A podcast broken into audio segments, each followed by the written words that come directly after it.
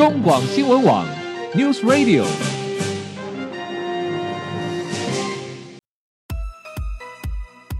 政治大人物，企业 CEO 有何成功的秘诀、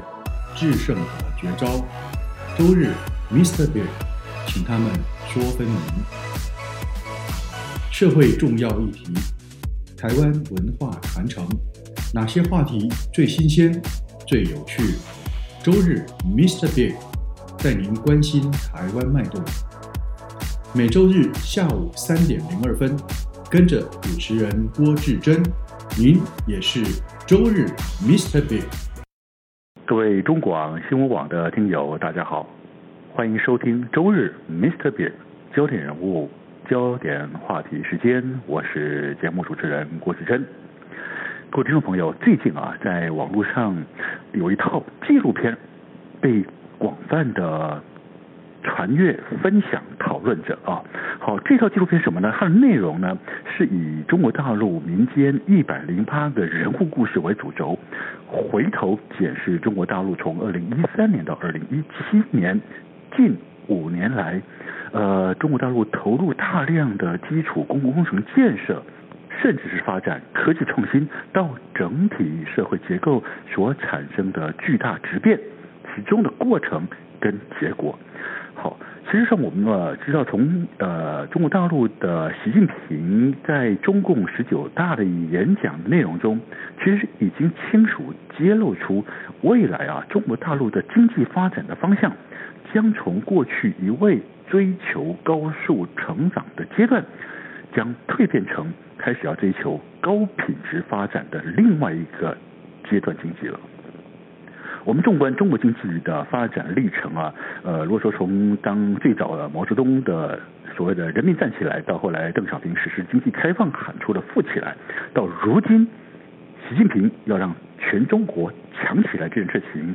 从经济数据来看，的确，二零一三年到二零一七年，中国经济成长年平均超过。百分之七，这的确是相当不简单的啊！而且我们再看从各项重大的基础工程建设里面来看，中国大陆的高铁、公路、港口、大桥种种的硬体建设，到新科技的发展，比如说他们发展五 G 的行动通讯、网络支付、无线新城市，甚至对于 AI 人工智慧最热门的这个项目到超级电脑，种种各项的软体的发展。已经进入了另外一种国际级的竞争水平，甚至啊，在某些的科技创新领域上面还扮演着领先的地位。好，今日的中国早已从过去我们所认为的所谓的 copy 啊，就是 copy to China 这个所谓的代工、复制、抄袭，转变成 copy from China，已经变成是一种领导、技术领导。的这样子的一个经济发展，对于如此高速、精准、高质量的转变，真的令人刮目相看。然而，我们都知道，其实台湾跟中国大陆两岸间一直存在着呃一种高度紧张的敌对状态。当然，中国大陆也从来没有放弃过说要以武力侵犯台湾这件事情。好，但是对于这个因为拥有超级消费与劳动市场而带动经济快速崛起的国家。它是如何从过去劳力代工密集转变成为今日可以智能科技密集翻转未来经济成长主要动能呢？创新科技这件事情到底带给中国大陆一种什么样的机会呢？为何中国大陆可以如此高速且成功的转型成长，甚至自豪的夸下海口，认为说，预言要在二零二七年超越美国，成为全球第一经济体、经济大国呢？他山之石是否足以引以为借鉴与机会呢？在今天的节目中，我们邀请到的是《远见》杂志的副总主笔邱丽艳小姐来到节目中，要从中国的创新崛起来检视别人的成功因素与我们可能的机会到底在哪里呢？你好，副总主笔。嗯、呃，主持人好，各位听众朋友大家好。其实呃，我不晓得最近您是不是也看过了啊？呃，网络上这一套所谓的辉煌中国，但我们知道，呃，辉煌中国是由中共中央电视台啊所制播的一系列的纪录片，呃，它大概有六支啊，从最第一支的圆梦工程，也就是所谓的谈中国大陆的基础工程，到后来谈创新，所谓科技创新，甚至谈到他们的绿能，谈到他们的共享经济，谈到最后的开放中国，种种一系列有非常多。我不晓得您看完之后，我看完之后其实蛮震撼的啊，其实呃，跟我当然我们从媒体上面一直在关注整个全球的发展。中国知道中国大陆的经济发展非常快，但是呃，实际上没有想到说他们在各种的硬体到软体的发展是如此的快速，而且基本上是一个整体到位的发展。我不晓得副总督弼，您看完之后，您对于现在的中国，您所看见的是一个什么样的中国呢？我也是有看了这个辉煌中国的纪录片哈。Uh. 那我看完之后，我第一个感想是觉得。还蛮好看的，对对对。因为除了之前有一部叫《舌尖上的中国》是是之外，呃，比较看得下去。事实上，很多中呃央视拍的纪录片都是充满了宣传，然后说教的意味，还蛮样板的哦。对，有一点严肃的。嗯。但是辉煌中国，它它里面虽然在介绍。那个呃，譬如说圆梦工程很多基础建设，嗯、铁路大桥，嗯啊五 G 等等的时候，但是它是用很多的呃小故事串起来的，嗯、而且这些小故事是呃民众老百姓的故事，嗯嗯并不是某一位官员出来说什么什么什么。是。对，那我觉得这是呃央视这套纪录片呃播出以后还深受欢迎的一个。原因，嗯哼，嗯哼，那后来我们是有访问到这个呃央视这套纪录片的一个呃导演，嗯，那这个导演跟我们说，事实上辉煌中国纪录片要传达的是就是一个呃创新的中国.一个不一样的中国，嗯，实际上是总结了习近平上台以来呃五年的一个施政总成绩，嗯哼，嗯哼，但是他们在那个呃呃。制播的手法上面也非常的创新，嗯、哼。可能跟这个内容是相互呼应的。嗯嗯他的呃很多的这些老百姓民众的故事，嗯，事实上是他们先在网络上，就还没有拍之前，嗯哼，先在网络上跟民众进行所谓的创意众筹，嗯，众筹就是呃群众募资的意思，哦、但是他们不是募资，嗯、央视是募创意募点子，哦。就是大家把认为说这五年呃自己的故事，然后觉得很值得跟大家来分享的，嗯、他就呃希望他可以投稿到这个央视里面来。他把所谓的资金众筹改成内容众筹了。对，所以这个是非常特殊的一个制作方式，嗯嗯、所以让这套节目的呃最后播出来的。一个效果是非常的亲亲民的，嗯哼嗯哼，所以大家都很容易就被感染，然后容易接受。是，好像我们看到说，事实上这一次我们看到整个二零一三到二零一七年这五年的总体检，其实也看到了中国大陆这几年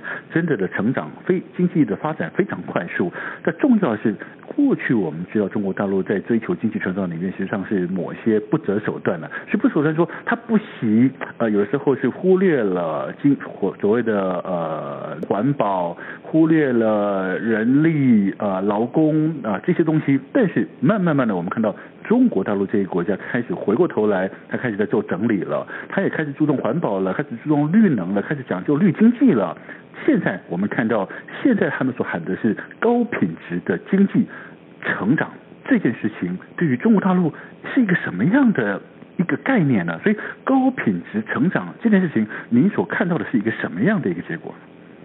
我们可以举呃，去年十二月在那个乌镇举办的第四届世界互联网大会这个活动，嗯嗯嗯，那这个大会非常的呃高规格，他邀请到呃世界知名的网络公司的创办人都来到这里，譬如说脸书啊，嗯，苹果啊，他们的。呃，董事长都来到了现场参加这个世界互联网大会。嗯，那中间它有一个活动是颁布十八项世界网络领域领先的科技成果。是。那十八项当中，中国团队研发的就占了其中的六成以上。哇。那我觉得这个就是您刚才提到说，中国往高质量经济转型的一个呃很具体的一个代表。嗯哼，里面的呃，譬如说有那个华为，是华为的五 G 应用系统。嗯哼，还有那个北斗，嗯，就是跟那个 GPS 相抗衡的一个卫星导航，中国研发的系统。嗯哼，然后还有摩拜的。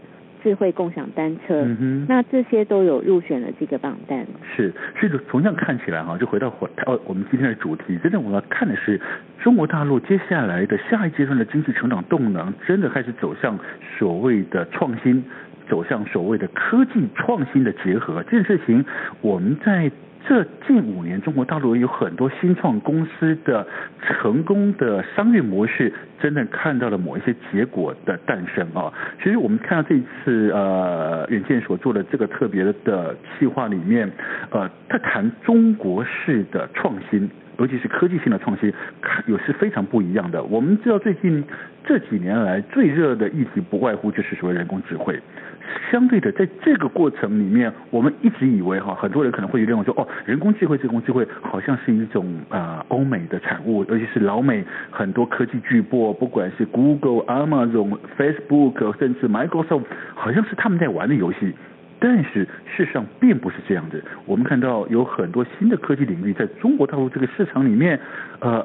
事实上已经悄然的。不仅仅只是一个研究研发，甚至它已经导入实际上的商业营运模式了。对于到底中国式的创新是什么东西，它又产生什么样的直接性的影响呢？我们或许可以请呃副总主笔从几个面向来帮我们做一个深入的分析，好不好？嗯，好的。在分析之前，我想再补充一点哈，嗯，就是说呃，现在的中国已经不是我们想象的中国了，可能比你想象中的中国。更为进步。嗯，那以前的中国大家都知道，嗯，抄袭啊、拷贝等等的。然后中国的崛起是靠便宜的呃生产要素，是还有投资，鼓励投资，还有进出口，嗯哼，来拉动他们的经济成长。嗯哼。但是现在你会看到，他们几乎是全面性的，呃呃，要靠创新来拉动，从制造中国变成。智慧的智，制造的中国，嗯嗯、是智慧制造产能经济动能的中国了啊。是的，然后其中人工智慧就是很重要的一个代表。嗯哼。那我在做完这个呃报道的专题之后，我有一个呃很很深的感想是没有写在文章里面的，嗯、就是我觉得中国大陆如果要做一件事情的话，嗯，中央决定要做一件事情，他们是类似那种运动式，就是我说的运动不是那种。那个锻炼身体的运动，嗯，就是那种好像，譬如说，呃，革命那样子的运动，从，哦，上到 下，嗯，全体动员，然后大家都要朝这个目标，嗯，然后有很正，有那个很清晰的一个战略，嗯，然后每个政府都要分配到不同的任务，这样子去做，所以政策为上，运动，嗯，运动式的感觉。嗯，那除除了这个运动式之外，另外还有一个感觉就是说。中国的人口实在是太规模太庞大了，所以让他们在很多创新应用到市场里面，就说他要寻找到一些资源，嗯获得投资的呃资金的资助的时候，他因为他人口庞大，所以他很容易就用这个庞大的人口获得他想要成长的一个呃要素。嗯哼，不管说初期的资金，还是事后导入商业模式的营运的。回回馈回来的资金，其实它都有它的优势。对哦，你刚刚说提到像这次辉煌中国，它虽然是内容众筹，但是我们知道中国大陆现在很流行的是资金众筹，它把一个 idea 丢到网络上面，哎，大大家一起来，如果你认同，它可以大量的透过民间的众筹，也会形成一种投入资金，这个也是中国大陆比较特殊的状况嘛。对，而且他们一个应用很可能就一下子就几千万，超过台湾三倍人口的，嗯、呃。使用者在支持他们这个，假设是 APP 啊，或是一个产品新服务，嗯，无人商店等等的，嗯，所以就很容易让他们取得一个很高的位置。嗯哼嗯哼，那我觉得这是中国大陆的优势。的确哦，因为是让它人口跟市场的优势。让他们在创新模式上面得到比较好的支撑的力道，我想这个也是比较不同于其他国家、不同于城市，甚至市场上面，中国式创新有它的绝对优势在这边。好，那到底中国式的创新在过去五年发展发展出什么样的规模跟结果出来呢？我们刚刚提到人工智慧，或许大家现在比较熟悉、很火红的字眼叫做共享经济，甚至说我们知道 Amazon 之前的所谓的无人商店，其实各位听众朋友，这些种种我们在过去认为说哦，好像是还在一种实验阶段，但是不然，在这些新的科技创新的实验模式，在中国大陆已经变成实际可以。导入商业营运的结果了，到底有哪些？我们先休息一下，待会回到节目中，我们请副总卢比进一步的为我们做分析报道。